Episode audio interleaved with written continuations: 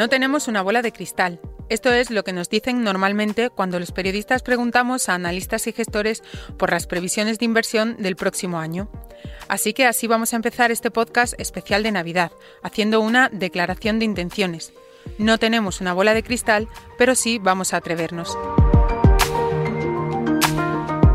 En este episodio navideño de las cuentas claras vamos a hablar de inversión y de mercados, de oportunidades, de riesgos y de cómo podemos organizar nuestras carteras para sacar el mayor rendimiento posible.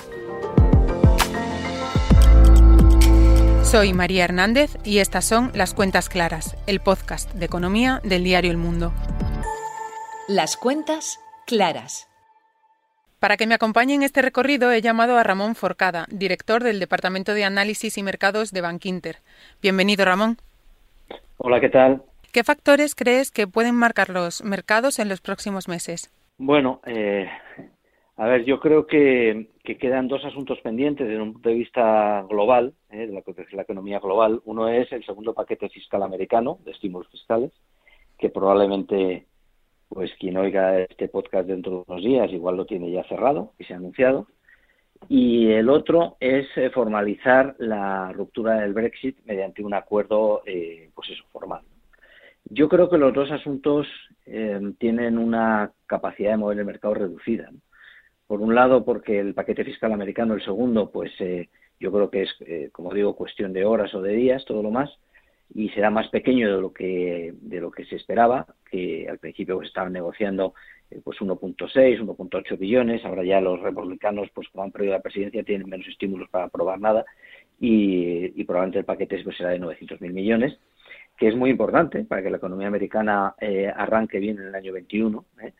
y, y, luego está el Brexit que el Brexit es un asunto no asunto o un evento no evento porque lo importante ya se ha producido, que es la ruptura, y es una ruptura eh, que nosotros llamamos de doble cero, que es sin eh, poner aranceles y sin poner contingentes, cero aranceles, cero contingentes. El resto de cuestiones, pues eh, yo creo que se van a ir resolviendo sobre la marcha y lo que tienen pendiente básicamente son cuestiones más formales y menores, como es acceso a aguas territoriales mutuas para la pesca, el, terreno en el que se van a, se van a resolver las disputas legales, temas de calidad, eh, la producción, de, bueno, resolución de conflictos, pero esto yo creo que tiene muy poca capacidad para hacer daño al mercado. Entonces, elevándonos un poco, yo diría que, que lo que sí supone un riesgo para el año 21 que va a ser el año de la economía, igual que el año 20 fue de, mercados, eh, pues es eh, que los gobiernos se equivoquen con los impuestos. En, un proceso de,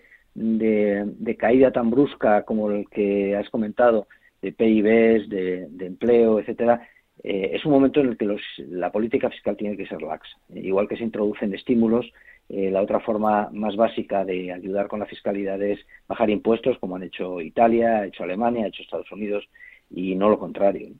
Entonces, el riesgo, yo creo que el riesgo de la gran educación es creer que en este contexto se pueden subir impuestos y que eh, se va a recaudar más eh, si suben los impuestos, ¿no? Y cuando es el contrario. Eh, había un, un economista muy bueno americano que se llamaba Laffer, que ya le explicó a Ronald Reagan que, que, bueno que se puede recaudar más bajando impuestos, ¿no? Y de hecho, parafraseando a Churchill, Churchill tenía una frase muy buena con respecto a esto, él no era economista, obviamente, pero era un genio, y decía que tratar de reactivar una economía subiendo impuestos es como colocar un cubo en el suelo, meter los pies dentro y tratar de elevarse tirando del asa. Entonces, el problema de gestionar más la fiscalidad en un contexto como este es que eh, salgas más tarde que los demás eh, de esta situación, que tardes más en recuperarte y que el desempleo se convierta en estructural. Con todo ese tablero de juego macroeconómico que hemos planteado al principio y pensando en el inversor, ¿cómo podemos posicionar nuestras carteras para obtener el mejor rendimiento posible en 2021? Yo suelo decir que el año 20 fue un año de mercados, para lo muy malo entre el 20 de marzo y el 20 de abril, caídas en vertical, no sabíamos qué hacer, esto qué importancia tendrá, eh, se cierra la economía, etcétera, terrible. Y luego, a partir del 20 de abril, una recuperación prácticamente en vertical, ¿eh? por lo menos lo que era la bolsa americana, que es donde nosotros fijamos nuestra, nuestra estrategia de inversión desde, desde abril, como digo. Entonces, eh, ¿dónde estar? Antes nosotros en Bank Inter estábamos absolutamente enfocados hacia Estados Unidos y tecnología. Yo creo que el año 20, que fue un año de mercados, y fue acertado hacer esto de manera un poco generalista, a bulto, sin afinar demasiado. En el año 21, eh, como ya vamos a tener la vacuna y las cosas están cambiando, los bancos centrales han hecho lo que tenían que hacer, por cierto, eh, han hecho, eh, han tomado medidas muy, adecuadas, pues yo creo que ya podemos ir afinando mucho más. Me explico. ya no es solamente Estados Unidos. Estados Unidos le damos un peso del 50%, pero tenemos al 35% eurozona, tenemos específicamente al 5% Japón, de peso me refiero, sobre un total de 100 a 5% emergentes ex-China, 5% China, y por tanto estamos ampliando mucho geográficamente. Yo creo que eso es lo que hay que hacer, porque además ahora viene la recuperación de los que se han quedado más rezagados. Em, y en términos de sectores, pues ya no es solamente tecnología, aunque no deja de ser tecnología. A mí no me gusta lo de rotación de sectores, me gusta lo de reincorporación de sectores. Em, por ejemplo, tecnología antes, eh, invierta en Nasdaq 100, si quiere comprar un futuro, comprar un fondo de Nasdaq 100 y, esto pues eh, le irá bien, ¿no? Ahora no. Ahora no es que le vaya mal haciendo esto a un inversor, pero yo creo que merece más la pena y es muy necesario coger y decir, Nasdaq 100, bien, esto es tecnología, pero ¿qué tecnología queremos? mire, yo quiero tecnología como la de Intuitive Surgical, que es una compañía de eh, eh, instrumental sanitaria y de hospitales pero que utiliza la tecnología para diferenciarse. ¿Y qué es lo que más se conoce de esta compañía? Pues el robot Da Vinci, que permite operar a varios cirujanos en distintas ubicaciones en el mundo, a, una, un solo paciente y, con una precisión que le permite pelar la piel de una uva. ¿no? Pues eso es tecnología aplicada a la medicina. Eh, ¿Qué tecnología es? Tecnología específica. Por ejemplo, videojuegos, pues Electronic Arts, em, Activision, eh, Singa, eh, pues vamos a escoger ya en tecnología determinados subsectores de actividad que, nos van a dar mejores resultados y que ya no es tan generalista, ¿no? hay, que ser, hay que ser más selectivos, ¿no? Afinar más la, elección que hacemos. Sí, sí, sí, hay que, hay que seleccionar más. Eh, la ventaja que tiene el año 21 es que no nos va a ir mal, o sea, va a ser difícil equivocarse, porque, porque las bolsas y el mercado van a funcionar bien de manera mucho menos brusca, para lo bueno y también para lo malo, van a ir de manera mucho más progresiva eh, y más tranquila, con menos volatilidad. Pero, pero es verdad que en el momento de las alegrías, pues las, los rallies no van a ser los que hemos visto en el año 20.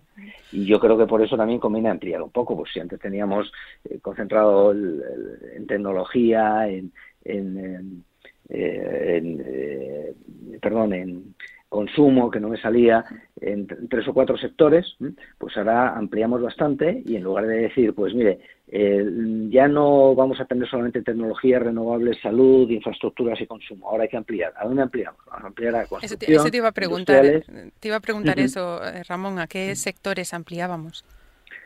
Eh, pues nosotros incluso incluimos algunos bancos, cosa que no hacemos desde hace muchísimo, ¿no? Igual que hemos incluido China, que no hemos hecho nunca, ¿no? Eh, ¿Qué bancos? Aprovecho que ¿Qué bancos? Pues en España solamente Unicaja, desde que se frustró la operación entre Sabadell y BBVA, que no descartamos que no retomen una vez que Sabadell consiga vender TSB, si lo consigue, ¿no? Porque vamos a ver cómo acaba el asunto. Pero eh, de momento, en esas circunstancias, Unicaja, nada más. Y, eh, y, fuera de España, que es al fin y al cabo también doméstico, porque es Europa, pues BNP, Deutsche Bank, Intesa y ING creemos que son los mejores nombres. y, más allá, pues Morgan Stanley y Citibank. Eh, y yo pensaría eh, en esta clave, ¿no? Lo digo porque a veces, eh, o sea, no tiene sentido en el mundo en el que vivimos hoy que alguien por ser francés invierta en compañías francesas. Esto no tiene sentido. La tecnología te permite invertir en bonos australianos, corporativos, en minutos. Te preguntaba también por los bancos porque es un sector que ha sufrido mucho este año en bolsa. No ha sido fácil apostar por ellos. Muchísimo y no lo hemos hecho. Además, creemos que hay que, creemos que genéricamente hay que estar fuera. Fíjate que, que en España solamente tenemos Unicaja. Obviamente quiero aclarar que yo, trabajo en Bank Inter y estoy restringido, no puedo decir nada de Bank Inter. O sea, es una, es una limitación legal, ¿no? Pero, pero es que bancos no, había que tener, todo era en contra. Eh, ahora puede que haya un factor que se mueva a favor, que es el levantamiento progresivo del, del veto a los dividendos por parte del BCE, eh, y un segundo factor que es muy natural, muy inercial, que es la recuperación de la actividad. Eh, a medida que se recupera la actividad, se va a recuperar el crédito. Yo creo que si las garantías de los gobiernos, eh, tipo avales, ICO, etcétera, pues pues son efectivas, como parece que son, eh, también la tasa de morosidad eh, se va a elevar mucho que mucho menos que durante la última crisis, la crisis financiera. ¿no?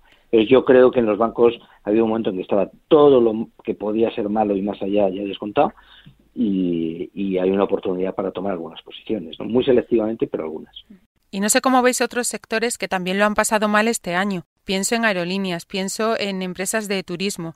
Em, ¿A qué otros sectores estáis abiertos? ¿A qué otros sectores ampliáis esa apuesta? Pues nos abrimos a construcción, nos abrimos a aerolíneas, nos abrimos a hoteles, nos abrimos a algunas industriales. Eh, lo que ocurre es que estamos haciendo esto con mucha cautela porque creemos que que el enfoque todavía es oportunista. No me gusta la palabra, estaba dudando si decirla o no, pero oportunista, porque no sabes si eso va a ser transitorio o no. No sabemos si va a ser una recuperación rápida que luego se va, se va a frustrar. ¿no? Eh, ¿Qué incorporamos? Pues, eh, por ejemplo, eh, mm, autos. Bueno, autos, qué raro, ¿no? Pues es muy difícil. Ya, pero autos, aquellas marcas que tengan la electrificación desarrollada y en gama premium eh, ¿Qué? Pues eh, BMW, Tesla, Daimler, eh, gama muy premium, extra premium, Ferrari. Ferrari eh, tiene todos los años más demanda de vehículos de la que puede de la que puede producir y además no quiere producir más. Como componente automóvil, sí automotive y directamente se verá, se verá beneficiada de esto. en consumo, por ejemplo, pues seguimos en consumo no cíclico enfocados hacia, hacia lujo. Creemos que el lujo es un subsector que va a seguir funcionando muy bien y que además la recuperación china pues juega, juega a favor de esto. ¿no? Eh, ¿Qué nombres? Pues L'Oreal, Louis Vuitton, Kering, eh, Hermès, eh, Nike, incluso Adidas, Adidas. Inditex fuera de España está posicionada como semilujo, o sea que tengamos en cuenta que Inditex vende en España el, el 15%, o sea, el 15% de las ventas de Inditex son en España. Entonces, cuando a veces nosotros dentro de un mercado español en el que pues no estamos especialmente optimistas, escogemos Inditex, escogemos Iberdola o escogemos eh, alguna otra compañía, o puede ser Ferrovial eh, o Celnex, estamos cogiendo compañías españolas que la mayoría del negocio está fuera. Te iba a preguntar precisamente qué empresas pueden ser una buena opción en nuestro país. ¿Qué otros valores os parecen interesantes aquí? La mejor aerolínea es IAG, sin duda. Eh, yo creo que además está penalizada porque psicológicamente la gente piensa que va a perder rutas y slots y tal por, por el Brexit y esto asunto ya lo tienen arreglado. Eh, creemos que merece la pena eh, hacer una compra oportunista, como decía antes, ¿no? porque está tremendamente atractiva por precio y, y por, por gestión eh, y eh, es, la mejor, ¿no? Eh, la segunda sería Ryanair, por ejemplo. Compañías, más compañías españolas, pues FCC, SACIR, son compañías españolas de gestión de infraestructuras que se las asocia con la construcción, pero que aunque construyen, sobre todo gestionan infraestructuras, y que tienen mm, la mayor parte del negocio fuera de España. ¿no? Eh, Viscofan en alimentación, una compañía relativamente poco conocida, pero que es líder mundial en, envolturas celulósicas para, para, productos alimenticios, básicamente pues, eh, productos cárnicos. Y AENA, sí, perdón. AENA me decías. Sí, te decía también AENA, eh, iba a decir Ferrovial también, en fin, ¿Y la renta fija, cómo la veis? ¿Creéis que podemos encontrar retornos interesantes en este campo? Todo lo que son bonos soberanos europeos, nosotros estamos convencidos de que la periferia, eh, es decir, España, Italia, Portugal, Grecia, eh, cotizará al final con, con TIRES, con rentabilidades de mercado en el 10 años, cero. Y de hecho hoy Portugal está ligeramente en negativo, España está prácticamente en cero y los que todavía dan algo, 0,50, 0,60, pues son Italia y Grecia, que no tiene sentido porque acabarán poniéndose en cero. Entonces, eh, ahí hay algo todavía que jugar. En los bonos americanos, en los plazos más largos, probablemente también. Es probable que la Reserva Federal, eh, aunque no lo diga, acabe comprando, metiendo más presión de compra en los plazos largos, en el 30 años, porque es el que es referencia para las hipotecas. Y, y luego eh, en corporativos. Yo creo que corporativos de manera muy seleccionada también.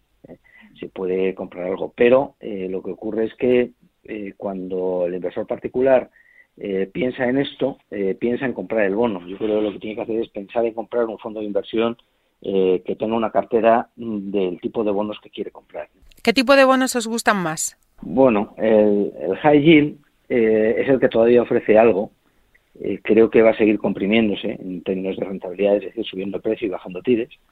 Y, y yo cogería los sectores más defensivos, sanidad, infraestructuras, y insisto, yo estas cosas las haría a través de un fondo de inversión que recoja ese tipo de bonos. No, no iría a comprar por lo menos para un inversor particular, no iría a comprar el, bono, ¿no? entre otras cosas porque le van a pedir un importe muy elevado. ¿Y qué previsiones manejáis para el oro? Bueno, eh, los activos refugio, en principio, lo que tienen que hacer es abaratarse, porque no hay una situación de mercado que permita pensar que el año 2021 pues eh, debemos tener miedo al contexto. Entonces, en principio, lo que tiene que hacer el oro es abaratarse un poquito. Eh, nosotros creemos que desde los 1.800, 1.900 dólares en los que ha llegado a cotizar la onza, eh, a partir de ahí pues debería ir eh, aflojando, depreciándose hacia los 1.500, 1.400. tenemos como estimación para diciembre del año 21 1.540 y para el año 22 1.400 dólares. Pero sí es verdad que hay que tener presente que para invertir en oro pues hombre, es muy difícil, ¿no? Eh, porque eh, aunque se haga a través de un fondo de inversión, pues la inmensa mayoría de los fondos de inversión, por no decir todos, no invierten directamente el oro, ¿no? Invierten en unos pagarés que luego, que luego a su vez, y, con ese dinero, eh, esas gestoras compran oro y en realidad la garantía que tienes por debajo no es el oro. O sea que yo sería eh, yo recomendaría que consultaran con un especialista que sepa bien un poco este asunto antes de decirse si van a tocar este asunto. En el apartado de divisas, vosotros en Bankinter decís que el euro será la moneda más fuerte en 2021. Sí, por eh, eh, inercialmente por exclusión, porque no es porque lo deseemos los europeos, ni siquiera los alemanes, que, no es que pongan mala cara por esto, porque claro, una, una divisa fuerte lo que hace es protegerte de la inflación importada y los alemanes tienen auténtico eh, pánico en su ADN a la inflación después del experimento de los años 30 del siglo pasado. Pero, mm, pero lo que ocurre es que, bueno, acabamos de tener elecciones en Estados Unidos, ha salido un presidente demócrata que va a querer eh, gastar más, eh, aunque va a estar muy controlado por las cámaras que están muy influidas, si no controladas, como es el caso del Senado, probablemente seguirá siendo así, por los republicanos, de manera que que tiene esta inclinación al gasto, pero no va a poder hacer muchas cosas en las que quiere pero eh, Estados Unidos va a seguir inyectando 120.000 millones desde la Fed todos los meses en el mercado para comprar activos, por lo tanto es más inyección de dólares. ¿no? Al final es flujo de dólares y es eh, intención al gasto desde el punto de vista del gobierno. Y eso yo creo que va a debilitar el dólar, no mucho, porque como factor favorable tiene que la recuperación de la economía americana es la más rápida de todas, después de la de Nueva Zelanda y Australia, por cierto, pero, mm, pero, pero el dólar tendrá a depreciarse. Nosotros creemos que este año pues es razonable esperar pues, 1,25, una cosa así, para final de año, y el año que viene que podría ser 1,27.